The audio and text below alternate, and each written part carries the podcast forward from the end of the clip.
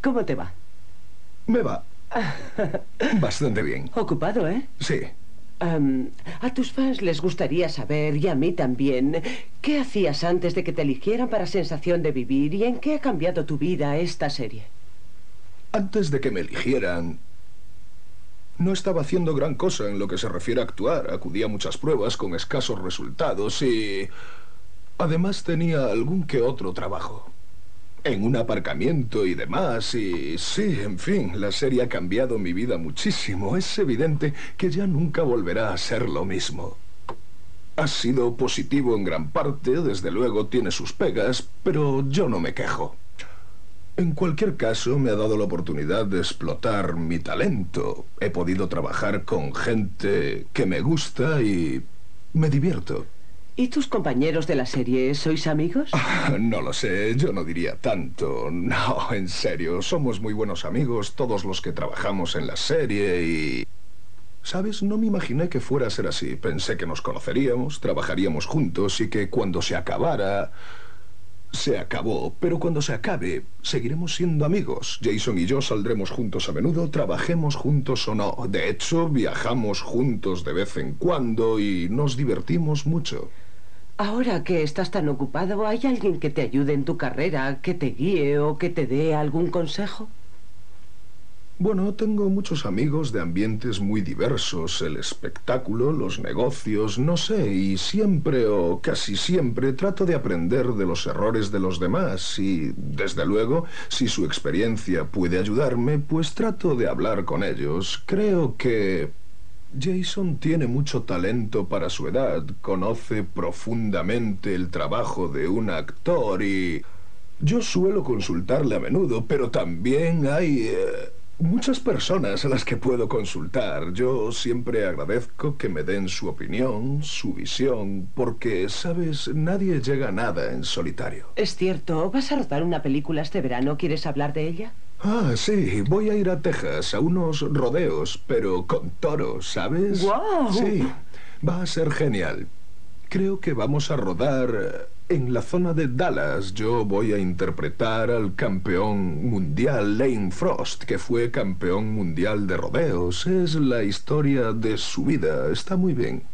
Estupendo. ¿Hay algo que quieras decir a tus fans? Es una buena oportunidad para Eh, hacerlo. bien, sí. Desde luego quiero dar las gracias a toda la gente que todas las semanas ha visto la serie. Eh, hubo un momento en el que si no hubiéramos tenido unos seguidores tan fieles, unos fans tan fieles, la serie no habría seguido en antena, eso lo tenemos claro. Esperamos que disfrutéis con la serie como disfrutamos nosotros. Has estado genial, Luke. Gracias, Gab. Genial, en serio. Encantado. Gracias, Dylan. Hasta luego. Hasta luego. Muy, pero muy buenas tardes. Va, Sí. si se puede decir buenas tardes. Sí, En muy esta- emotivas tardes. Estas emotivas tardes. Las viudas de Perry. Exactamente. Les Porque- viudes. Les viudes. Les viudes. Les viudes. Les viudes e hijes. Chicos, si iba a ser algo emotivo, ya Ya, empezamos ya, ya, la- ya la mal, cagamos, chicos, ya la pero arruinamos. bueno. Estoy muy cansada. Somos les viudes e hijes de e Perry. hijas de Luke Perry. Es Luke Perry. De Luke Perry. Bueno, soy Mariano Core, arroba mcore71. Marisa Cariolo, arroba Cariolita, Daniela Failiase, arroba Dani Failiase. sacándose la arena de las patas, en el caso Eh, de sí. De- dejando el bolso con las Sí, ojotas ahí. dejó el bolso de las ojotas, sacudió la arena y entró al estudio. Así que bueno. Bueno, hoy, como lo veníamos Estamos aquí promocionando, reunidos. reunidos en este ágape lacrimógeno, Sí. eh, para no solamente rendirle homenaje a Luke Perry, sino también hablar de toda su carrera desde Sí. Beverly Hills 90210 hasta Rivendell. Sí. Riverdale. River. Riverdale. Riverdale. River. Chicos, Así que- basta, porque esto iba a ser un sentido homenaje. Íbamos a y estar terminó todos siendo una llorando. Y payasada. ya está. Basta, en serio, se me ponen tristes. Ya, Basta. Así que ya estoy llorando. va- Sí. vamos a arrancar con un pequeño Sí. audio, que es un, un resumen de la serie con la Sí. que empezó todo. Sí. La serie para adolescentes más vista de la televisión. Trascendió más allá de la pantalla. Fue un fenómeno nunca visto. pero con un heterogéneo reparto. Cuando conocí a Jason pensé, qué chico más guapo. Un productor a punto de jubilarse. Mi padre les dijo, ¿pero se puede saber qué sé yo de series para jóvenes? y unas críticas muy negativas. Sensación de vivir tuvo que luchar duro para seguir en antena. Uno de los titulares decía, sensación de vivir de vuelta al remitente. Y a pesar de que la fama desorbitaba, Quiero que la serie guste, pero no a costa de la integridad física ni de la vida de nadie. y los escándalos tras las cámaras amenazaban la continuidad de la serie, Les dijeron a los productores, si a ella se le permite comportarse así, si no viene al trabajo y no se toman medidas, los demás tampoco vendremos. Sensación de vivir se convirtió en un hito que marcó a la juventud de los 90. Consideramos que nuestro público es inteligente. Los jóvenes pasaron de ser vistos a ser también escuchados. Este era un resumen, obviamente vamos a Sí. aclarar que sensación de vivir es en España. Sí, en España se le decía. Encima, en el relato, hasta ellos mismos se confunden porque dicen sensación de vivir de vuelta al remitente, Claro. que en realidad sería Beverly Hill 90210 de vuelta al remitente, porque es Claro. una dirección. Claro. Pero ya la frase no tiene sentido con sensación de vivir. Pero Sabemos Y digamos que la referencia a hacia ella le permiten trabajar así, ya nos metemos en el barro. Ya está. Porque, digamos, hay que todo ensuciarse. Estamos hay hablando de ensuciarse. Janet, Estamos ¿no? hablando de la Janencita. Porque como- ella siguió teniendo problemas. Siempre tranquila. Sí, ella Siempre. toda la vida tuvo problemas. Este, aparentemente el gossip, bueno, digamos para la gente joven, por ejemplo, o sea, bueno, vos no sos, porque vos tenés el viejo adentro, que sabemos Sí, igual todo. no vi 90 El viejo del mar. Pero es como la madre de Gossip Girl. ¿No viste, na- no viste Nada, nada, nada. nada, Pues en 10 años. Ya lo Puede último. que- Le vamos a muy- contar todo. entonces. Sí. Nosotros te vamos a contar todo. Si lo enganché en la tele, sí, pero no era algo que. No, aparte no, no se pasó mucho después de ese momento, pero Yo me acuerdo que cuando fue el auge del cable, Sí. que estaba USA Network, que ahí pasaban Beverly Hill 90210, lo pasaban un año y medio adelantado de lo que pasaba acá en Canal 13. Ujú. Así que todas las tres Se últimas. spoileaba todo. Claro, las tres, cuatro últimas temporadas yo las veía directamente, que, es, que era como una locura decir, mira, lo estoy viendo en como hoy directo cuando casi. uno va a papaya. a la papaya. Ahora ya se perdió el sentido de eso porque llega todo inmediato. Claro, pero contemos que bueno, que era que no había tampoco tantas series de jóvenes. No. Hay una película que es muy pedorra, que nosotros las vimos con el señor Mariano Cualquier es la historia no Ah, sí. autorizada de Beverly Hills 90210, Sí, sí, que es de cuestionable moral y de cuestionable buen gusto, pero tira muchos datos importantes Es que sobre el origen de E- la ese serie. tipo, eh, hay como una seguidilla de esas películas que tienen todos el mismo título Sí. y cambia de, de la serie que Sí. se trata, que está Morky Mindy, Full House, eh, bueno, Beverly Hill 90210, eh, Salvado por la Campana, son berretísimas. Berretísimas. Berretísimas.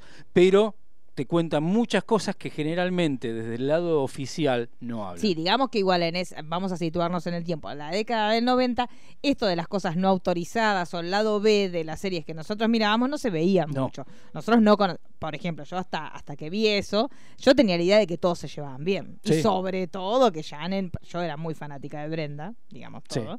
Este, para mí ella era como súper simpática, no se me ocurría, o sea, de cual, de todos los que estaban ahí en el elenco, era de la que menos yo podía pensar que iba a ser problemática. Es más, cuando se va es el hecho de, de- de- de- por lo menos lo que viví yo con- viendo, viendo la serie eh, eh, en tiempo y forma era, viste, bueno, se fue porque decidió irse Sí. en la cuarta temporada muy pronto. Sí, no se entendía mucho venía- porque eran era la, la pareja principal de la serie, era la de ella y la Y de Brenda y Dylan. La reemplazaba a Tiffany Amber Thiessen de Salvado por la que Campana. era hermosa, que pero era otra cosa. Era otra cosa completamente diferente. pero la película esta que le dijimos de la historia no autorizada de Beverly Hills 910, que si la quieren buscar está por ahí, más allá de esta cuestión de si es buena o no la película, tiene un casting bastante interesante. En algunos Sí. casos la actriz que hace de Jenny Gard, Es por igual. ejemplo, es igual. Pero cuentan cómo fue el origen de la serie. Entonces cuentan que este, en el momento que Aaron Spelling estaba buscando qué serie podía hacer, y eran todos como proyectos más de adultos, y él hacía más series como de adultos, y él tenía a su hija, que esta es la película la hace quedar como que es Steve Jobs, Sí. la inteligencia de la, la, la mirada de negocios. Pero bueno, Tori Spelling, que para todos los que miramos la serie era la pavota de la Exacto. serie, era la pavota, y es que estaba ahí porque era la hija de Aaron Spelling, que era uno de los realizadores. Yo la conocí por las cirugías. Claro, Sí. bueno, porque ya vos ya la agarraste el declive. Y Tori Spelling arrancó en Salvado por la Campana. Claro, pero ella siempre tenía esa cosa que era como feucha, Claro. a pesar de que tenía como todos los arreglos que se podía tener, Sí. pero era la más feucha. Es que el Salvado por la Campana hacía de la novia de Scrooge, del Sí. personaje raro de Salvado por la Campana. Claro. Y ella tenía creo que dos trenzas o una trenza en el medio, no me acuerdo cómo Claro, era, que estaba ella tenía como esa mirada, póngale una belleza exótica, le Sí. podríamos ir ahora para ser bastante políticamente correcto, póngale. Sí. Entonces cuentan que ella le- en un momento le dice al padre, el padre estaba buscando qué show podía hacer, dice, ¿por qué no haces un show sobre jóvenes? Y él no estaba como muy copado con la idea porque le parecía que un show con jóvenes no podía llegar a funcionar mucho. Ella te la muestran así como muy proactiva, que le agarraba el maletín al padre, que era un zar, el zar- era el Romay de ellos. Exacto. Aparte me, me encanta el- el- la moral de, de Sperling, porque decís, Sí. no, los programas adolescentes, y vos ves el catálogo de Sperling, El Crucero del Amor, Era una porquería. La Isla de la Fantasía. Claro, amigo, vamos. No te hagas el culto, no te hagas el BBC, porque no, amigo. Pero bueno, él como que le dice que no, que le parece que no. Ella empieza a leer los distintos libretos, que los proyectos que el padre tenía, hasta que encuentra este que le parece que podía llegar a ir, que se podía llegar a funcionar. Entonces se lo da al padre y dice, ¿por qué no te pones a producir esto? Él eh, primero empieza a hacer un casting abierto, no, no- como que no encontraba a nadie que le gustara, hasta que ella le dice, pero papá, ¿por qué no me preguntaste a mí? Ella pensé como que todo lo hizo. Claro. Pues uno ve esa película, esta chica era una genia.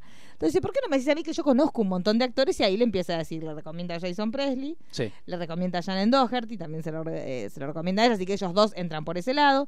Y eh, justa- si vos te fijas en la película, el casting como más, más lindo o el más raro es el de Luke Perry. Sí. Porque ellos lo muestran como que era un tipo que trabajaba en la construcción, que obviamente estaba interesado en la actuación, pero lo cierto era que en ese momento trabajaba en la construcción. Se presenta inclusive al, casting todo sucio, Todo porque venía sucio. de trabajar ahí. Fumando. Y vos ves los otros castings como que son casting normales y cuando él hace el casting es como que todos quedan nubilados porque él tenía otra presencia, que era también lo que a uno le pasaba cuando veías la serie. Sí. Vos veías que todos eran como muy muy verdecitos actoralmente, inclusive en su físico, y Luke Perry era otra cosa. Era otra cosa. Era otra liga, otra indefectiblemente era otra cosa. Cuando uno lo veía vos, Es más, el- en, un en uno de los reportajes, uno, eh, la semana preparando el programa, ve- ves un montón de informes. Sí. Jason Presley diciendo, vos serías amigo de, de Brandon. Dice, no. claro, ¿no? Porque Dice, aparte era muy... Era completamente diferente a lo que era él también. Y no era un actor rebelde como si lo era Luke Perry. De que va a hacer el casting con unas normas en el casting y él se pasa las normas por... Sí, de hecho él iba, el, el casting de él era para otro personaje. Exacto, y él pide hacer... Y él dice, no, pero yo no me encuentro. El Steve. Steve era el Steve. personaje de él, que era el rubio. Vendría a ser ver. como un, el, el Donna de, de los, de los hombres, porque era como el más tontón. Era el, el- Eric de Montaña Rusa. Claro, era como el pibe lindo, pero que era muy tonto. Sí. Que era muy que era querendón, porque también medio torpe hasta con los sentimientos, pero era un personaje medio pavote. Y cuando él lo lee, dice, no, yo no voy a hacer este personaje. Porque se da cuenta que no, no le pasa. Inclusive las, una mujer que está en el casting, cuando lo ve a él en el casting, es como que se Sí. queda, ay, sí, contrátelo. Porque realmente te- no te pasaba con los otros, ninguno de los demás actores de la serie, Brian Austin Green, No. eh, Ian Searing, eh, no, no te pasaba que vos lo sentías sexy, esa sensualidad desatada que No. tenía Luke Perry. Luke Perry era para la- las chicas que éramos adolescentes en esos momentos, era como que vos te volvías loca porque era otra cosa, era otra liga, no Era- no era lo que eran los demás. Por eso lo comparaban con James Dean, era James Sí, Dean de, de- ese momento. Claro, y el personaje de él era, estaba en otro nivel, porque vos nunca sabías si, o sea, él tenía sus problemas con el padre, que era un financista, este, y era como muy galán, muy galán, muy desatado, aparte, vos, en general, las chicas empatizábamos con Brenda, que era la chica más de su casa, más tranquilita, más recatada, que no había tenido relaciones sexuales, Sí. que era la, la que más le costaba esta cuestión de intimar con el otro. Eh, Al lado tenías a su amiga que le importaba a Kelly, que le importaba tres sorongos, que ya era recanchera, que le daba consejos. Pero todas era como que empatizábamos y todas queríamos ser Brenda. Entonces era obvio que todas queríamos que se enamore de nosotros el tipo que tenía más pinta de recio. No te ibas a enamorar de los otros pavotes. Digamos todo. Pero a mí me parece que era muy fuerte. Para las chicas de- que, que fuimos adolescentes en, en los 90, era una locura la imagen de Luke Sí. Perry. Porque era muy recio, era distinto Es más, a lo que se cuando, veía. cuando él se va, que no creo que en la séptima temporada, el reemplazo de él es muy similar a él. Sí, era muy similar a Sí. él. Y también, bueno, ahora vamos, contamos un poco el plot de. Beverly Hills. Eran un- la pareja de hermanos de una familia de Minnesota que se iba a probar suerte a Beverly Hills y eran como los pobrecitos claro. dentro de esa escuela. Ahí está la respuesta que alguien nos preguntó por Twitter. Nunca me cerró que viviendo en Beverly Hills, Brandon siempre tenía el Era tan roto goma. porque no tenían eh, plata. No, era- estaban probando suerte por un Claro. trabajo del padre. Que justamente el trabajo del padre tenía que ver con el tema de las finanzas y con los bienes raíces, y por eso conocía al padre de Dylan Sí. McKay y sabía que el tipo era un estafador. Entonces sabía que si bien Dylan McKay tenía como un cierto poderío económico, sabía que no era bien habido. Sí. Pero por otra parte eran los de, las cosas del padre El y padre Dylan padre. era totalmente ajeno a lo que hacía el padre. El detalle, el personaje de Dylan aparece recién en el tercer capítulo. Sí, locura total. Sí. Locura y pasión O sea, porque sí. La serie arrancó sin Pero él. fue para mí la serie arrancó ese momento. Ahí, sí, sí, el sí. momento que la arranca, que vamos a recordar. con- Porque aparte, ir- a pesar de que no so- yo me vuelvo loca, porque el la escena donde se conoce, yo me doy la cabeza contra la pared porque es mi vida. Porque la gente que se emociona porque va a ver Capitana Marvel, ay, blockbuster. No. Bueno, chicos, escuchen esto, por favor. Ella cuida chicos, Brenda. Entonces vuelve con un shortcito de jean y una remerita remangada, en los, que eso se hacía mucho en los Sí, 90, muy de los remangarse, 90. y los hombres y las mujeres lo hacíamos todos. Un cuello redondo, repugnante, que no, yo no sé cómo la gente fornicaba, porque la verdad esos cuellos eran como matalívido. Sí, y no, no ni, se hablemos, veía nada. ni hablemos de las camisas de los hombres. Sea, Que yo he usado, ojo, que digo. yo igual ahora veo uno vestido así, me tiro en palomita, pero porque me acuerdo de los 90, Claro. no porque esté bueno ahora. Claro. Ay, me agarra el hormonazo. Pero bueno, ella vuelve, se va a encontrar con su hermano que está arreglando el auto, ella ve que él está todo roñoso arreglando el auto, y ella le dice, ay, hoy vos esta noche salís, no, si yo tengo que cuidar chicos, dice, ¿de dónde venís? Y ella dice, del videoclub. Y dice, ¿qué fuiste a alquilar? Dirty Dancing. Sí. le dices. Lo fui a buscar un montón de videoclub porque no lo conseguí en ninguno. Y realmente, por lo menos mis 15 años, eran eso. Sí. Era, yo iba, yo faltaba, mire la tristeza de mi vida. Yo faltaba al secundario para ir al videoclub a buscar Dirty Dancing. Y ya te- hablaba con el tipo del videoclub, que le- porque aparte yo lo iba a buscar a la una de la tarde. Sí. Entonces, tenémelo separado. Entonces yo iba, iba al videoclub, buscaba Dirty Dancing, me iba a mi casa, miraba con una amiga Dirty Dancing en mi casa, volvía al videoclub, lo dejaba y me iba a la escuela y salía. Sí. Era estúpida. Sí, sí. Pues Yo yo mismo. para eso. Era no con Dirty Dancing, pero hacía pero era lo que hacíamos todos. Entonces ella está hablando de Dirty Dancing y lo lindo que es Dirty Dancing, está haciéndose como la canchera, y de abajo del auto aparece ese carrito, aparece Dylan McHale mirándola con una cara de te voy a violar de una forma, porque era Fal- cosa... Falta la musiquita de, de, de los videitos de Instagram. Sí, sí, era... Así los corazoncitos. No le digo dónde salen los corazones de Brenda, Sí. porque no es el horario. Pero ella... era el clásico, Claro. era el clásico galán Sí. de, película. Aparte, él tira, con la, tira la patadita para que se, porque él estaba Sí. abajo el auto arreglando. Entonces patea, yo me acuerdo de todo, chicos. Él patea así el auto, sale y se pone las manitos en la, en- abajo de la nuca. Y ella está con shortcito y la- le hace una recorrida visual libidinosa. Una cosa de loco, tenés que intrillizo cuando te Ya miran está, así. sí, sí, sí. Es un gigante te de sale. ahí- ella de, de ahí fue maternidad. Claro, de ahí directo tenés, ya cuánto tenés dilatación, listo, tenelo. Porque es una cosa de loco, no, no, no tenés ni siquiera nada. Es una fecundación in vitro. Te mira así, es una cosa que te ya te metió el cosito adentro. Una locura, una locura. Hay, hay una película que protagoniza el actor que lo reemplaza no a él. se puede, chicos, Claro. yo les juro. Pero yo prefiero ver 25 veces eso que tener relaciones sexuales. Si me das, si me das a elegir, yo te miro esa escena. En vez Es de tiene mucho más eso que sí, lo otro. chicos, por favor, más sexo. En, hay más En- sexo en esa escena que en todo mi 2018. Sí. no de joder. No, chicos, no se puede. Hay una película que del actor que lo reemplaza a él en Beverly Hills, Sí. que es muy de su estilo, que es un chico malo en una, en una cárcel. Eh, digamos que la, la cárcel la manejaba digamos, un comisario y la hija del comisario se enamora de este Sí. chico malo que siempre está cavando un pozo todo sucio y transpirado. Claro, porque Son- eran era esas escenas. Bueno, él hacía, pero por un lado él te hacía esa cosa que vos decías, bueno, listo, es un roñazo. Pero por otro lado le invitaba al cine, le invitaba al cine a ver una de los hermanos Marx. Sí. Una locura, no le invitaba a ver, porque él no iba a ver, estaba en otro nivel. Este él no, no. miraba como ella que miraba la chanchada de No, no, no, no, Él él- la llevaba hermanos Marx. y te aparecía No, con que un aparte sobre creo que todo. también tenía que ver con el hecho de que al ser hijo de un chabón adinerado, Claro. ser el, eh, como el reacio Tenía era el departamento solo, que el padre Sí. se lo dejaba, hasta que un día volvió al padre con todos los estafadores, estaban todos ahí. ¿Qué fue? ¿Qué, qué día fue? Justo el día que salió con Brenda. Sí. Que ellos volvían de salir y no va que ella estaba divina, así toda vestida. En- él entra con un sobre todo. Esa época, los sobre todo de los hombres, locura y pasión. Se lo, Sí. Aparte lo compraban oversize. Se lo Sí, compraban sí, sí. Como, como tres tallas más grandes y así caminando. Como, Pero a eh, nosotras nos gustaba. Como Talking Head. Claro, era una cosa así, venía así. el hombro le llegaba a la altura del antebrazo, más o menos venía el hombro, y venían caminando así. Bueno, esta cosa, esta bestialidad de la vida, sale con ella, llega a la casa y está el padre con toda la caterva de cuervos roñosos haciendo cosas raras. Entonces él le llevó, porque hasta ahí él era como, Dylan era como un top. Como que no tenía, vos te lo imaginabas como un ganador que no tenía, Claro, no ni tenía problema, ¿qué? chicos, nada, un ganador total. Entonces vuelven de la- problema por ahí. Sí, la llevó al cine cancheri. Ahí, ahí, ahí cuando casi nos morimos todo cuando le dijo, ¿querés saltear la película? Ya está. Ya está, listo. Es ahora, es aquí, es en este momento. Se van al departamento y estaba el padre con toda la porquería esta. Con el grupo sushi estaríamos. Estaba- Estaban todos. Viendo que. Claro, Antonito, todo. Estaban todos ahí.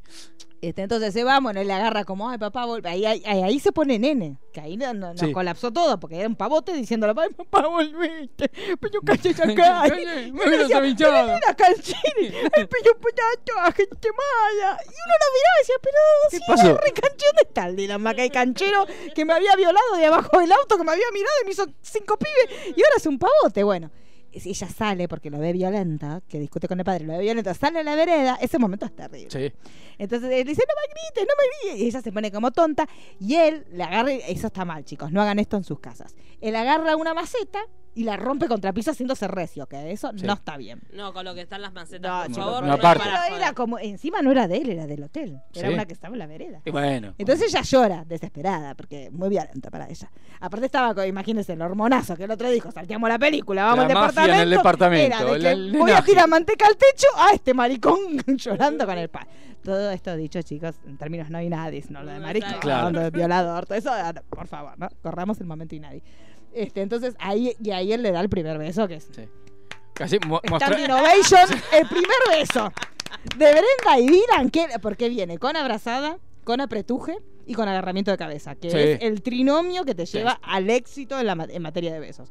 Si vos haces las tres cosas, en el orden que sea, Me importa el orden. es maravilloso. El primer beso de Brenda y Dylan es un marco, Sí, un sí. marco y a la pared. Sí, la maceta, eso sí. Sí, la maceta. La maceta está Pero de le dio dramatismo. Claro. Porque si él no hubiera tirado la maceta, yo no hubiera corrido. Y él la corrió y la agarró así de atrás porque dijo, pobre, estaba, salió corriendo por la calle. Aparte no tenía auto. Ella iba a seguir corriendo hasta la casa. No sé qué iba a hacer, pobre piba. Pero y ahí se dio el besito. Y a partir de ahí vino todo el tema del el sepso. Sí. Porque tenían que tener sepso y ella nunca había tenido sepso. Entonces le preguntaba a las demás que las demás tenían como una carrera inconmensurable y le daban como Salvo. Tori Spelling. Nunca, porque la hija Porque era la hija- no hace nada. ¿Con chicos, quién la pusieron de novia? Con Brian con Austin Brian Green, que tenía Green, que 8 era años. Un pavote se la pasaba bailando. Era como un on the Block, pero Claro. Manaos. Sí. Y se la pasaba bailando con las camisas cinco tallas más grandes. Un estúpido. Chicos, descartable total. Pero bueno, y el romance de ellos dos fue la loco. Pero separaba el mundo para ver romance de Brenda y Dylan porque eran muy distintos. Tenían como se profesaban un amor terrible. Bueno, después así. De mundos diferentes. De mundos diferentes. Obviamente tuvieron su primera relación sexual en el baile de graduación. Sí. Que tenía el mismo vestido que Kelly Brenda. Una cosa terrible también. Otro momento histórico de la televisión. Porque cuando las dos. Yo te cuento a Aparecen. vos. Aparecen las dos con el mismo vestido. ¿Viste cuando vos vas a compraste? ¿Te lo compras vos? No, no me lo compro. No hicieron esa. ¿no? ¿Te lo compras vos? No, no, no me lo voy a comprar. ¿En serio? No, bueno, listo. Se lo compraron las dos. Y van al día de la fiesta de graduación con el mismo vestido las dos. La rubia y la morocha. A Sabrina de los Porque- 90 le pasa eso, pero tiene magia, entonces va y se cambia. de baño. claro. Porque Kelly, al, al inicio de la serie, era la mala. Sí. En todo lo que es la primera Siempre va a ser temporada. la Kelly porque después vamos a contar lo que hizo. Kelly, chicos, por favor. Flor de... Había, eran amigas, pero había mucha rivalidad entre ellas, porque en la primera temporada era la mala, era el personaje. Y era como la, aparte la, que- la, como la más cancherita de toda, Exacto. la que había estado con todo. Pero Era, era- eh, la madre era una actriz, ¿no? sí, si no me equivoco, sí. pero que siempre no le daba bola. Sí, estaba no. muy abandonada Kelly, Sí. porque no estaba, no tenía nadie que la cuidara, chicos. Y el padre era ausente, me parece. Sí, también, no me acuerdo, estaban separados, me parece que estaban Sí, separados. era di- hija de divorciaditos. Hijo de Que en divorciados. esa época, hijos de divorciaditos no eran todos. No, Eran los primeros hijos de Sí. divorciaditos. era el- eran lo- los debutantes. Claro, que era, y ella por eso cuando iba a la casa de los Walsh le gustaba, porque Sí. era una familia Es que to- reconformada. todos iban a la casa. Es más, Claro. después todos se mudan a la casa y de los sí, Walsh. chicos, porque lo Echan eran a los padres y se quedan- copan toda la, la Claro, casa. sí, así que, bueno, y la cuestión es que, bueno, fue como un romance muy maravilloso hasta que pasó lo peor. Cuando Shannon Doherty se empezó a poner enchuda y que nadie la bancaba, le dijeron, bueno, andate a París. Y llevan al personaje de ella, la mandan a París a estudiar actuación porque Sí. ella quería ser actriz. Cuando se quedan solos, Dylan y Kelly, no va que la peor de las traiciones de la vida es la mejor amiga con el hombre. Con el...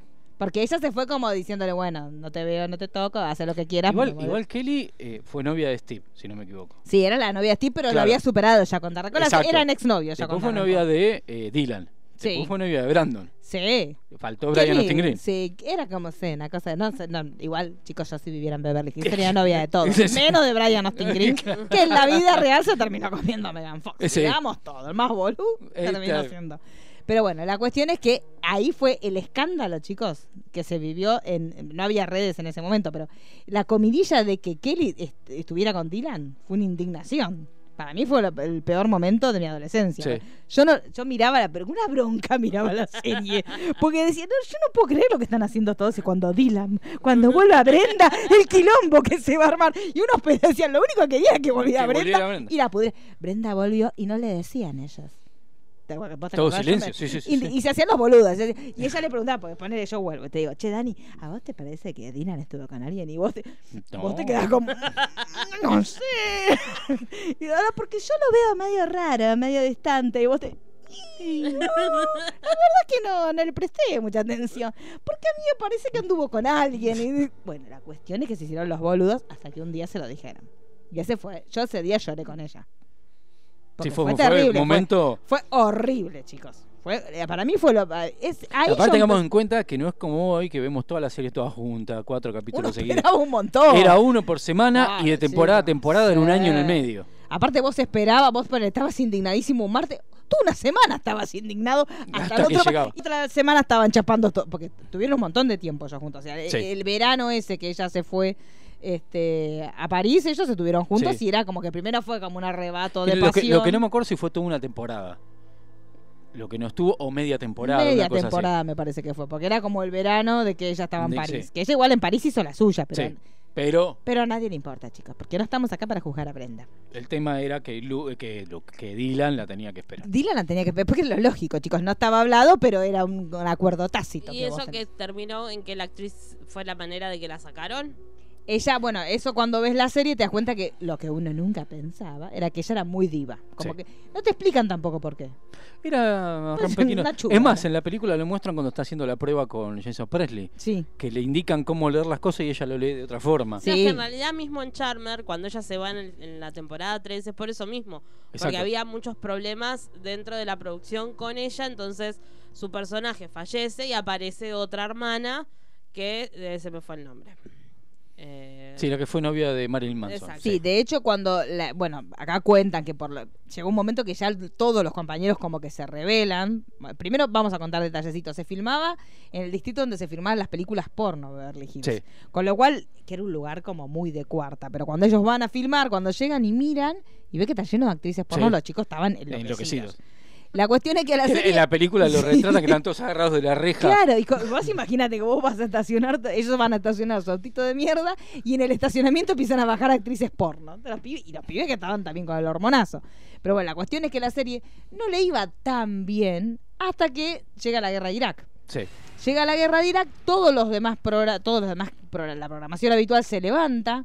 Entonces todo el mundo estaba mirando lo que era la guerra de Irak, que los que éramos pequeños en ese momento era como que uno estaba también saturadito de la guerra de Irak, porque fue una guerra que fue totalmente televisada, sí, sí. totalmente televisada. Fue lo, tenía- lo- lo primero que en su momento había sido la guerra de Vietnam en Estados Sí.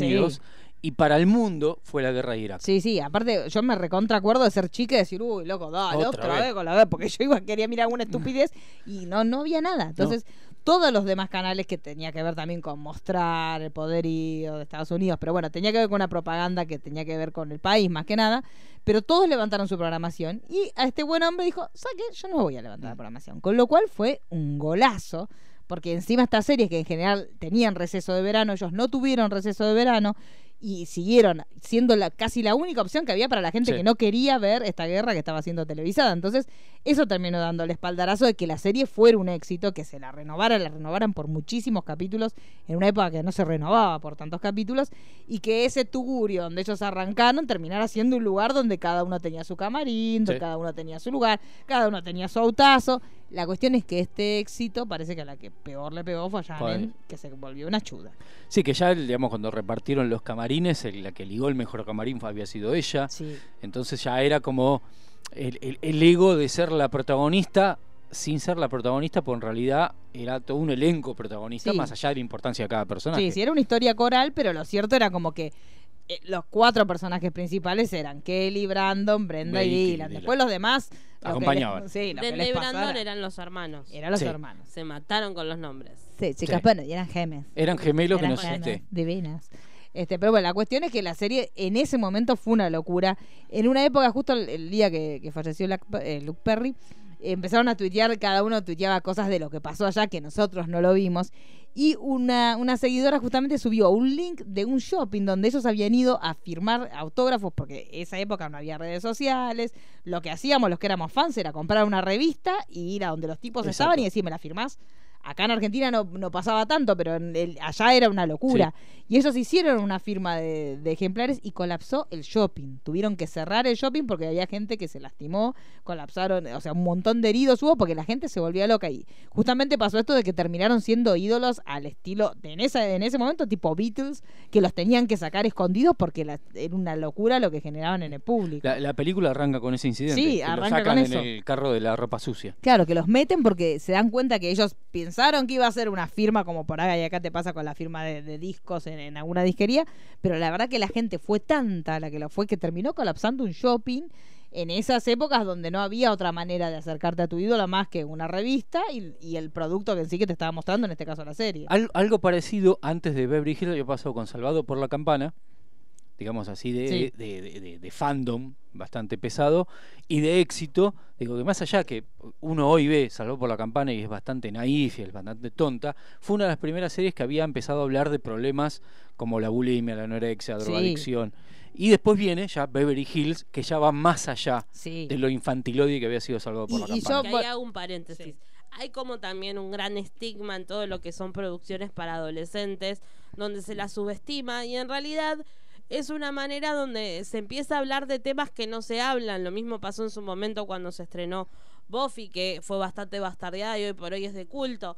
Digamos, hay como un minorizar, bueno, pasa con Riverdale también. Se minoriza y en realidad se tocan temas que a los adolescentes en cierta manera les afecta y los ayuda a poder por ahí hablarlo. Quizás hoy, digamos, cambiaron tanto las cosas que por ahí llegan producciones como fue 13 Razones que se mete de lleno y lo muestra Yo- directo, pero esa era la manera como de... En, en esa época era Salvado por la Campana, Beverly Hills y Parker Lewis. Sí. Eran tres series que estaban ahí y que te hablaban de un montón de cosas, una desde el humor, una desde lo infantiloide y una desde el- la vida adolescente ya plena. Claro, pero por ejemplo, si ahora nosotros hicimos, porque nosotros tomamos esto muy en serio, chicos. Sí. Esto que están escuchando no es producto de porque sí. No, no. Tuvimos que hacer un rewatch de la serie. Sí. El primer capítulo ya arrancan fuertísimo con el tema de la educación sexual, Sí. con cosas que parecen chiquitas, que parecen que no son importantes, pero sí, eh, justamente uno de los personajes el que después termina accidentalmente pegándose un tiro en la cabeza, que no es una cosa menor para una serie de adolescentes. Que encima era protagonista. Sí, era súper protagonista, Sí. que era el mejor amigo del personaje de Brian Austin Green. Eran como los dos nerds bobones que como que estaban medio outsider del grupo de cancheros, entre comillas. Claro, eran Este, los más chiquitos en sí, ese eran momento. como los más chiquitos y los más, los más giles, chicos. Digamos todo con, con las letras. Este, ellos justamente están en la clase de educación sexual. Nosotros ahora estamos contentos porque estamos viendo Sex Education en el 2018. De esto estamos hablando del año 90. 990, donde los chicos están firmando la autorización y te lo hablan a cada rato. Esta Sí. cuestión de que los padres tienen Tiene que, que firmar, firmar la autorización. la autorización para que los chicos tengan educación sexual en el colegio. Y justamente este personaje, que es el, el prototipo de- de- del sureño extremo, porque es el chico que tiene un montón de hermanos, el chico que la familia es muy católica, entonces le dice al personaje de Brian Austin Green, le dice, y yo no sé si mi mamá me va a firmar la autorización. Y dice, ¿tu mamá qué te puede firmar si tu mamá tiene un montón, vos tenés un montón de hermanos? Es evidente, tu mamá no tuvo educación sexual. Pero bueno, la cuestión es que el pibe demuestra ju- eh, justamente ese prototipo de persona, que acá serían los pañuelos celestes, Sí. que están en contra de la educación sexual y que no permiten ni que vos decidas en tu cuerpo ni que ni siquiera te puedas instruir sobre esta cuestión. Pero el tema del primer capítulo de la serie habla básicamente sobre eso, sobre cómo todos están girando alrededor de esa clase que van a tener. Steve, por ejemplo, que se da cuenta que el profesor cuando habla de sexo se, se rasca la barbilla, entonces iba a ser cuando él habla de, cuando el profesor de educación sexual habla de sexo, le- se como que se rasca la barbilla. Este, pero bueno, todos están emocionados por esa clase que van a tener. Y no es un tema menor, y tampoco es un tema menor la postura que toma cada uno este, de los chicos. a eso. Y digamos, y no, no solamente con, con la educación sexual, sino que pasan por desde la primera vez, Sí. desde la discriminación, desde el bullying. Desde desde- el bullying, del sea, abuso de armas. De hecho, Kelly, el primer consejo que le da cuando están hablando de la autorización, si la madre se la firma o no a Brenda, ella le dice, el primer consejo que te voy a dar, nunca dependas de los hombres. Si agarra una cajita, le dan profiláctico. Dice, si vos vas a estar con Dylan, es preferible que Sí. lo pienses vos y que lo lleves vos y no que mañana estés eligiendo nombre para tus hijos. Y esa es una serie que la estaban pasando y era para los adolescentes. No, y aparte contextualizar el tema del año. El tema es que yo creo que también nos sorprende porque, eh, digamos, es distinto. Por lo que nosotros estamos luchando ahora, ellos Sí. es una lucha que la dieron antes. Entonces, que lo vimos, en paréntesis, en el documental de Lorena Bobbitt, digamos. Claro. Es como que era el momento en el que se estaba hablando de eso. Exacto. Ese, e- e- ese momento de ellos es nuestro momento ahora. En nuestro momento. E- Y esa reticencia por ahí que nosotros veíamos en ese personaje en particular, que como que encarna el pañuelo celeste furioso. Pero es verdad, o sea, el chico, lo- y esos chicos que también son cautivos de la ideología de los padres en el sentido de no, yo no quiero que le enseñe nada, pero yo tampoco se lo voy a enseñar. Pues la cuestión es que este chico que decía, bueno, listo, en mi casa no me lo enseñan porque es obvio que en mi casa ni siquiera lo practican la educación Sí. sexual. Entonces, ¿qué puedo hacer yo si llego a la escuela? Que ahí también tenemos como una cierta falencia porque desde mi entender tampoco debería ser necesario que vos tengas la autorización para ir a la clase de educación sexual. Ahí, ahí es con donde tenés el pifie, porque justamente el padre que no te va a autorizar es el que no te lo va a explicar. Me, me estoy acordando de los años maravillosos, que está ambientada en el fin de la década del 60, que tienen clase de educación sexual, Mm. que está Kevin, Paul, y están todos emocionados porque van a hablar del, del aparato Claro. reproductor femenino, y el, el- el maestro de gimnasia. Sí. y dibuja que parece la cabeza de una vaca. Sí. Eh, o sea, ya en los 60 tenían Sí. Más allá que era ridícula la Bueno, clase pero en ese cuestión momento. es que nosotros ahora estamos peleando porque Recién pase. ahora. Exacto. Estamos peleando Claro. por pe- empezar a tener ese derecho. Y está bastante complicadito. Pero por eso esta serie, en un montón de cosas, si bien tenía un montón de cosas que eran súper banales, no tantas. Yo la verdad que como espectadora de la época no sentí tanta cosa banal. Sí, o sea, vos veías que estaban en autos. no- yo no lo cuestionaba, ponele, ahora lo decían, ay, pero la ropa que tenían las chicas, que era de Chanel, que era... La verdad que Sí, yo como pero- espectadora jamás sentí ni que Kelly ni Donna tuvieran ropa que fuera... o sea, es que no, no era, más allá que pasaba en Beverly Hills, no era Merrose Place. Claro. Merrose Place era más así. Sí, me rompé porque ya eran adultos. Claro. Pero acá era más el, el- el primer trabajo de Brandon Sí. en, el, en el cafecito. En el merendero. En el merendero. merendero. Eh, bueno, los, conflictos de Dylan con el padre, que después terminan matando al padre. Sí, una en un locura, atentado. sí, sí. Que encima le matan a la mujer porque Dylan se termina casando después. Ay, chicos, no se puede. Era una- fue, o fue sea, terrible, drama- chicos. Fue un dramón, pero aparte, más allá de, de- de todo, es increíble que la serie, habiendo perdido una de sus protagonistas principales, haya seguido tanto Sí. tiempo. Porque para mí, sí, yo sentí como que Brenda estuvo en 25 millones de años. Cuatro años. No, no y Dylan nada. en la séptima se fue, no estuvo en tres años y la serie siguió con éxito. Sí, sí, una locura, una Vuelve locura. para el final. Sí, sí, la verdad que una locura.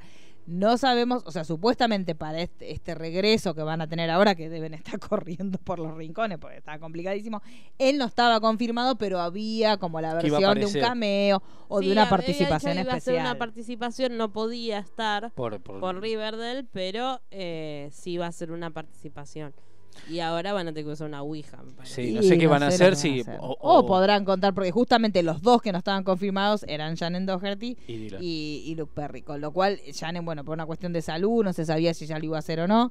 Este, que dentro de lo que es el elenco de la serie, digamos también que cuando falleció Luke Perry, todo le- Todos. todos los elencos, tanto la- el elenco de Beverly Hills como el de Riverdale, como todos, Patricia Arquette, hablando de la amistad que había tenido él con su hermano. Sí. O sea, las palabras de todos fueron muy Y conmovedoras. gente que no lo conocía, a mí me sorprendió el, el- el- el mensaje de Carney Wilson, la hija de Brian Wilson, diciendo, yo nunca lo conocí, pero no puedo evitar pensar de, lo- de la- de, digamos, de lo buena persona que era y de lo que me perdí de, Sí, de- sí, de no conocerlo. de conocerlo. Y el hijo de Tom Hanks contó una historia, no sé si la Sí. escucharon. Esa fue maravillosa, que había un nenito en, en- en un avión que gritaba y que lloraba, que era insoportable, que no se lo bancaba nadie, y que vino un tipo de primera clase a jugar con el nene para entretenerlo, para que el nene dejara de llorar, que estuvo un montón de tiempo jugando con el nene, y que después se dieron cuenta que era Luke Perry. Y el tipo se había acercado porque había escuchado que el nene gritaba como Sí. que no podía más.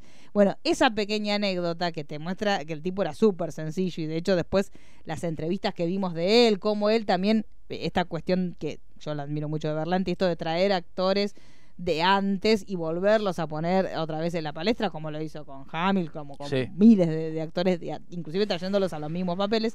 lo que hizo también con Luke Perry fue una locura y lo pudo relacionar con una generación que, de hecho, hay muchos que te van a decir, sí, se murió papá de Archie. Exacto. No te van a decir, sí, se murió Dylan. O sea, para mí es... Lo disfruté mucho en Riverdale, pero para mí es Dylan. Yo confieso, para mí era el papá de Archie. Claro. Sí, por eso. Porque es generacional. Aparte, eso. la segunda temporada no estuvo en vela toda la temporada. Ahora vos no vas a contar esa parte, chicos, porque nosotros somos el deporte me recuerda. Claro. Pero ella, vos contás. Y entonces se terminó Beverly Hills 9210. No, también participó en Buffy, hay que destacar Sí, eso, porque antes de, de- de la magnífica, hermosa serie la cual Sí. amo, existió la película también creada por Es como, como... Esperen, esperen, porque si no se me, se, Sí. se me va. Tengo este pequeño audio. A ver. A ver, ¿Te ocurre algo? la música. No es el fin del mundo. Tus padres lo superarán. Es posible. No deberían haberte hecho sentirte culpable. No es justo.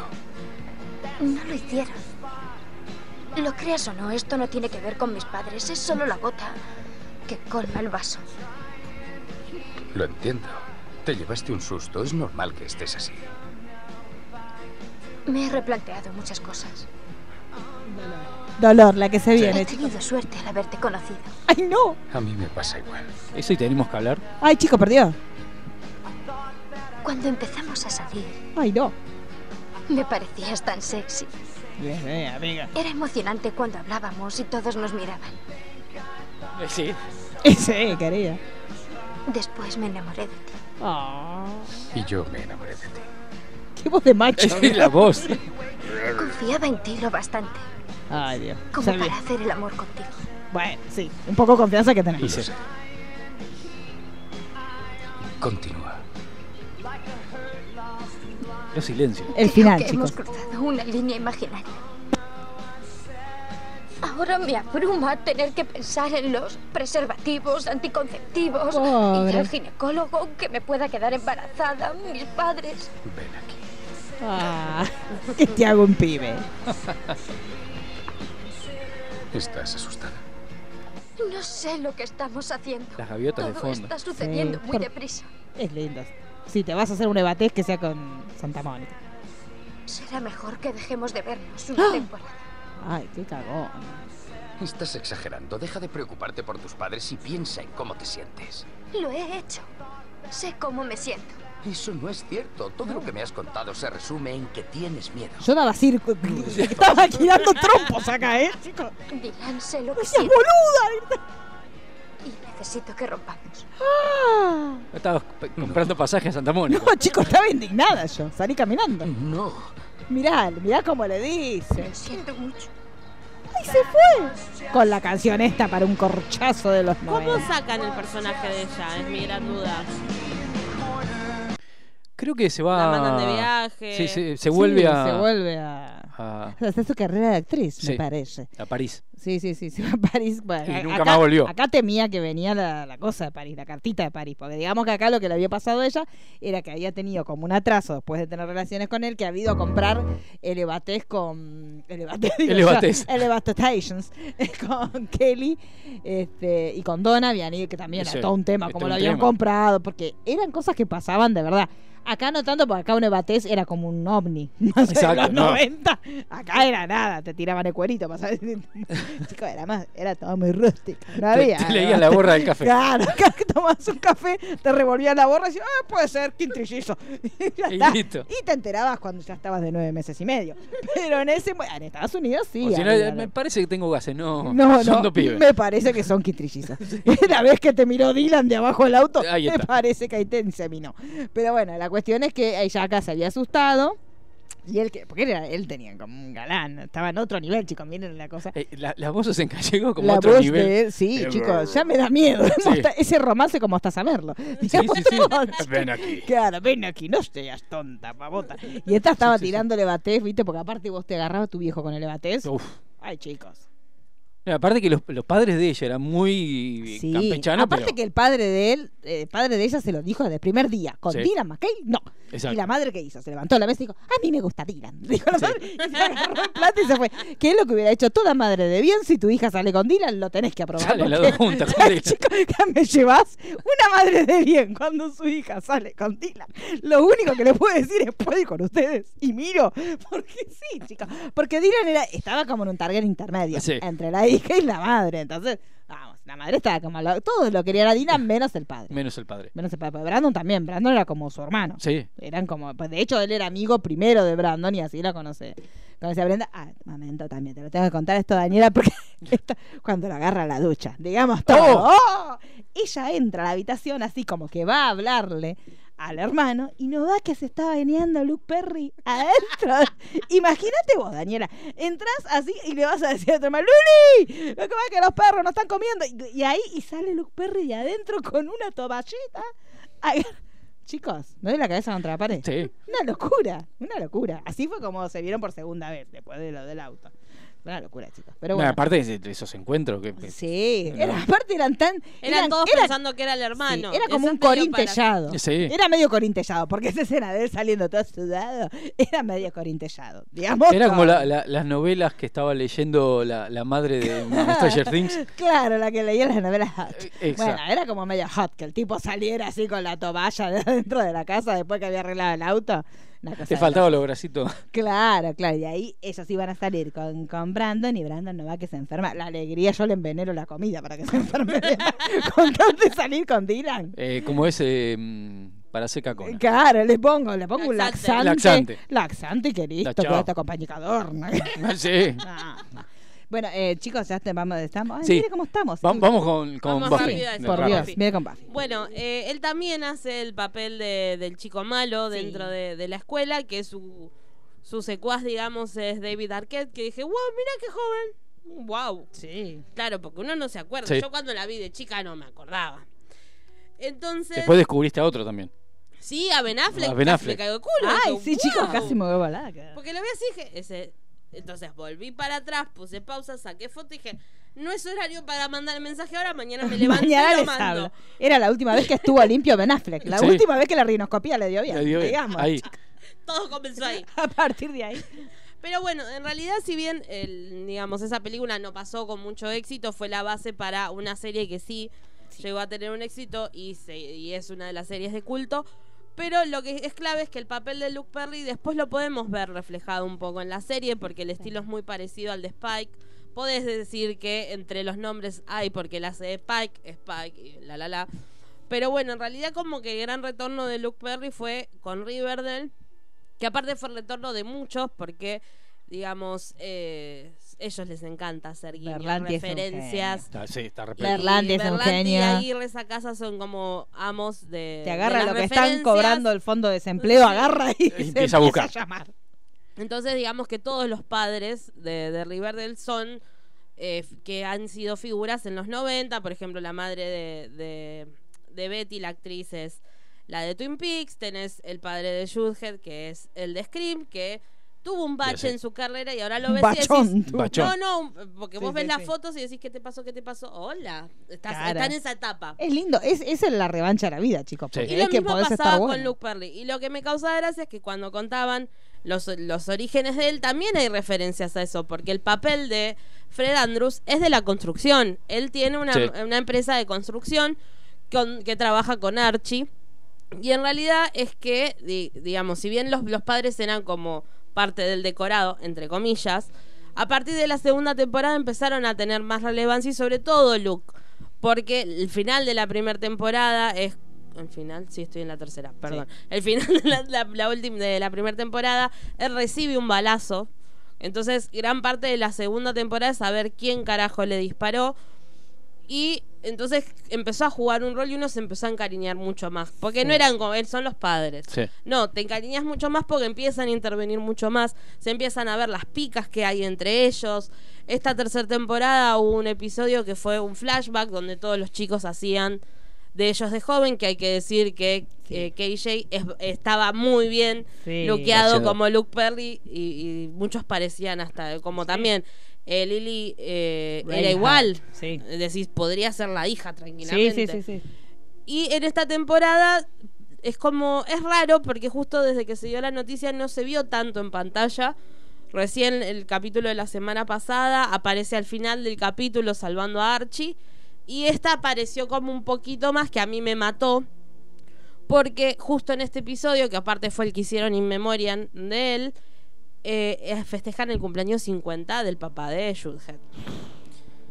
Y vos decís, y como, bueno, la, terminan teniendo una casa, dejan de vivir en el remol, que van a una casa y se abraza con Luke Perry diciéndole, vamos a ser vecinos, qué buenos, porque aparte la relación de los protagonistas de Jughead y Archie viene en realidad de sus padres, porque en su adolescencia el papá de Jughead y, y Fred eran mejores amigos. Amiguitos. Entonces se abrazan así y le dicen, ay, que me alegra tanto que vayamos a ser vecinos, por fin.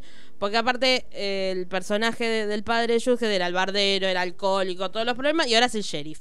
O sea, dio como bien, un giro gusta, completo. Y Fred siempre fue el bueno, fue el, el- el padre más El bueno, el que se preocupaba por todos, el trabajador, al que lo quieren cagar, al que lo quieren matar, el más bueno El del que se mundo. hace cargo del hijo. Exacto, se hace cargo de, Es de un papá todo. luchón, Sí, chicos. Es un papá luchón, digamos, Todo. todo. Porque su mujer está en otro. Que para mí van a hacerla volver a ella. Pues Ay, no podés sí. dejar un adolescente sin padres. No. Va a Van a, van a terminar- tener que hacer. La van a tener que hacer venir a, a- Se me fue el nombre. Molly. La de 16 velas. De, de Sí. Sixteen Candles. Eh, entonces, nada, ese abrazo y vos decís, ¿y qué vamos a hacer ahora? Porque no... Está compliquetti. Sí. O sea, hay que ver qué es lo que tienen filmado, porque supuestamente ya está. Vos No sé, a mí me late porque ellos son de la escuela, viste, de Ryan Murphy. Para mí, esto ya está grabado. Entonces, para mí, en la cuarta temporada vamos a tener, tipo el episodio de Cory, algo así muy para Y llorar. sí, un musical. Y chicos. seguramente hagan algún accidente o algo, porque si no, no se explica. A no ser que Algo, un usted que, esté- volantazo usted que y está más adentrada que nosotros no estamos en la última temporada. ¿Alguna voltereta sobrenatural? hay un camino. ¿Podría ser? Como que lo hagan irse por alguna voltereta sobrenatural. Y hasta ahí, porque es como que están bordeando lo sobrenatural, pero no se meten de lleno. Para mí, porque nos están amagando con el tema de Sabrina. Es Sí. como te Sí, pero acá ya dijeron que de no. ninguna manera va a haber Yo no les creo. Yo no les ¿Usted dice? creo. No, para nada. Y esta semana salió Vampirónica. Sí. no sé si vieron el cómic de Vampirónica. Me vuelvo siguen loca. haciendo los Yo, no, yo no, no. Para mí, en algún momento, cuando aflojen con los crossover de DC, Sí, y va a ya. venir- Va a venir van a todo. Se venir están cayendo los jugadores, de ese. Pero en realidad va a ser algo más de un accidente, porque aparte es como que los padres están, o a no ser que lo metan en una secta, pues se están metiendo también parece la- lo poco sobrenatural que hay. Tiene que ser, digamos todo, chicos. más de Bueno, secta. digamos que qué muerte quiere cada uno. Y para mí tiene que ser un accidente, algo muy Para mí tiene que ser- Para mí, ay chicas, suena que al estilo de DC Sass. Algo heroico que haga él Y pero no y tenés que la quede de El heroísmo. tema es que no tenés de imágenes. Te De lo hago, te haga, chicas, No, tampoco tiene la espalda. No, no, No, yo, haría- necesito que le haga algo heroico que lo, lo inmortalice en el bronce. Yo, Yo haría, necesito yo haría algo Glee. A mí me parece que se- no- mostrar, no- mostrar un accidente se puede mostrar hoy en día, se Sí. puede hacer hasta. Sí, igual también hay que ver la familia cuánto accede a que hagan el uso de la imagen, digamos. Ahí entra el juego Pero otro si lo montón de hacen cosas, así que es como hermoso. pasa con Carrie Fisher, Sí. que la familia Sí. no quiere tanto que lo hagan digital y todo, entonces está como más Y limitada. pero chicos, yo no. Hay que ver eso. Yo no quiero que él se muera Ya lo cruzando la calle, chicos. O en la Ouija. Yo no Perdón. quiero que él se O que muera. se vaya a una París muerte como- pavota. como no, Brenda. no, no. Para mí van a No, decir tiene que que ser hubo una un muerte. Chicos, no Tiene que ser hay una otra opción que no sea. No puede ser Lo otra. fue a rescatar a Archie y la quedó. No se me ocurre otra manera. Algo sobrenatural Pero por ahí. ese que muchacho los no lo pueden dejar. ¿Y quién va a cuidar de él? La madre. Termina como Jadhead en la primera temporada, solito viviendo en un. Todos viviendo, la rinconcito. comunidad de River. O como el. O, o la terminan haciendo como la publicidad de, mm, de Banco Galicia. Que lo cambian. le ponen otro. Sí, y le dice- ponen otro. Bueno, Darío, eh, Darío Najaris en, en GOT. De golpe Sí. es un rubio, no Sí, le digo no, de ninguna manera vamos a tolerar eso. Y no No, sería lo no más se lógico. Para mí tiene que ser que mu- muerte. Sí, no, para mí lo que van a hacer. Y ese va a ser- tener que ir a vivir con alguien, chicos. Va- van a traer a la actriz, la van a encontrar, le van a decir, mira querida, ahora vas a salir más porque eres Y ahora va a ser. menor de- de edad. y va a tener- van a tener que recuperar el vínculo que está. Sí. No, igual se llevan bien. No sí, bueno, pero no es lo mismo, no es lo mismo que tu mamá, no vivir No, con no tu mamá. Y ahora en- en Beverly Hills-. Volvamos nosotros a vivir con nuestro Sí. con lo que no estábamos. Ay, no, querida, te la regalo. No, no, no. No, chicos, cuando el vínculo se rompió, se rompió. Ya está. Y ahora, él, no, para mí, capaz que se vaya a vivir con Verónica. No, están peleados.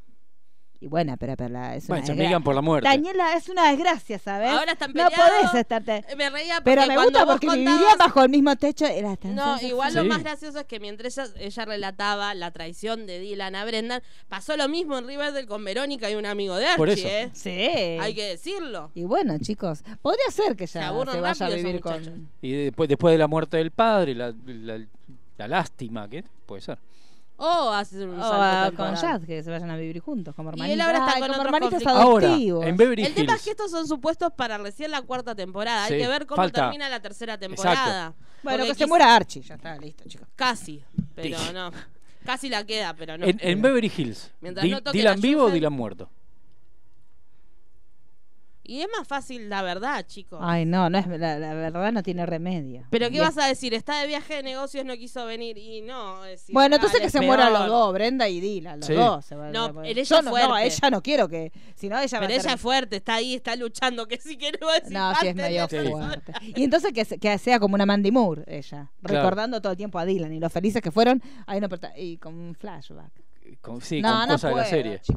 No, no, no, no. No, Ya fue. ella no, que no vuelva Contratamos a Emilio Ventemila y ya está. Le- que lo no, llamen chicos, a. yo no puedo, que le sí. corten el pelo al hijo y lo pongan y no jodan.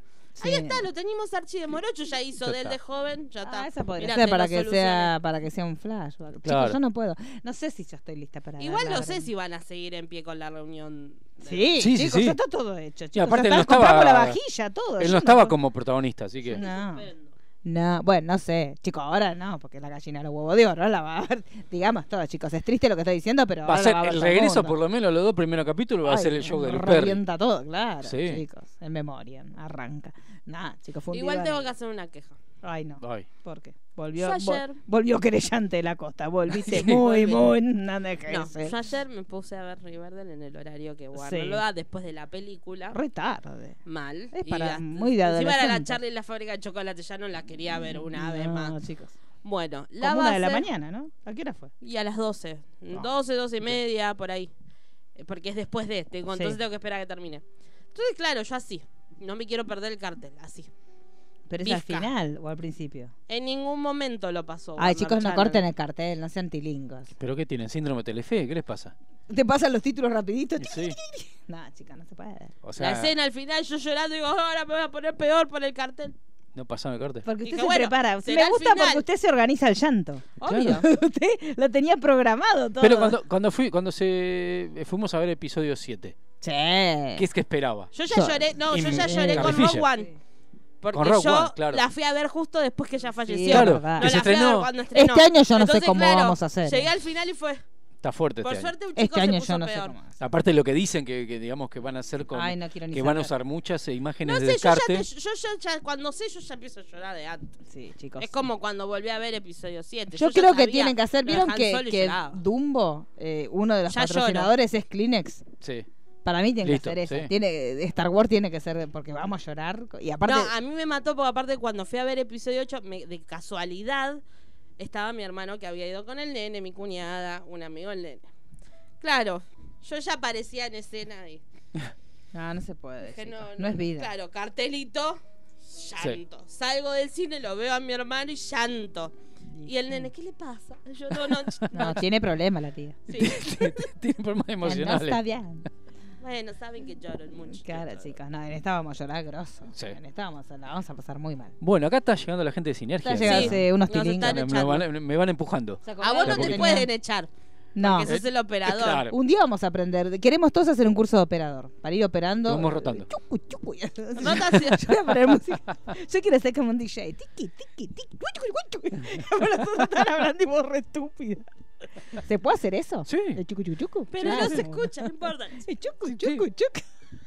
Así que Prende apaga, prende apaga. la semana que viene vamos a estar con tema Ma- eh, Michael. Michael. Vamos, eh, usted, Michael. usted, hagamos, pero hagamos como, ¿cómo era que íbamos a Lo hacer? decimos en vivo. Ma, Michael, Michael. Michael. Michael. Michael. Así con Michael. M-A-I-K-O-L. El Michael. sí, vamos a poner los audios de cuando se presentó Thriller. Todo, chicos. Lo Domingo de bien, acá hay cosas dando Si lo vamos a hacer bien, lo tenemos que hacer con todo. Sí. Usted vamos a hacer como el abogado del diablo. Usted va a ejercer la defensa. Sí. Porque usted yo ya le pasé los archivos, tiene los archivos contundentes Sí. para defender. Así que yo ayer encontré otro, en ese que le pasé los 10 archivitos, vio que son 10. Sí. De- encontré en un momento que él dice, a mí cuando me gusta una chica le compro joyas. Y ahí me acordé. Sí. Dije, es ahora. Ya está, Él me dijo, está ahí. Todavía dijo, a mí no me gustó ninguna hasta ahora, pero el día que me guste una le voy a regalar joyas. Y ya me acordé de los pibes con los anillos, discúlpeme. Sí. Ah, esa- ese, Es es- que- ese punto para mí. Sí. Pero ¿Y bueno, yo nosotras, nosotras Yo canto. Usted, es- usted es el juez. Yo voy a hacer la Yo soy El- fiscal. Yo soy el- fiscal. El timbrito. Y, eh, sí, tenemos que traer el timbre. Este, y usted va a ser el juez, él va a ser el Yo defensor. canto. Le digo, "Are you okay?" Sí, bueno, ahí lo tenemos. Este vamos a traer los pibitos. Sí, el Ayuwoki. El Y si, no- si no, no terminamos el horario, entra el Ayuwoki El al estudio. La ¿Puedo traer teorías de que no está muerto?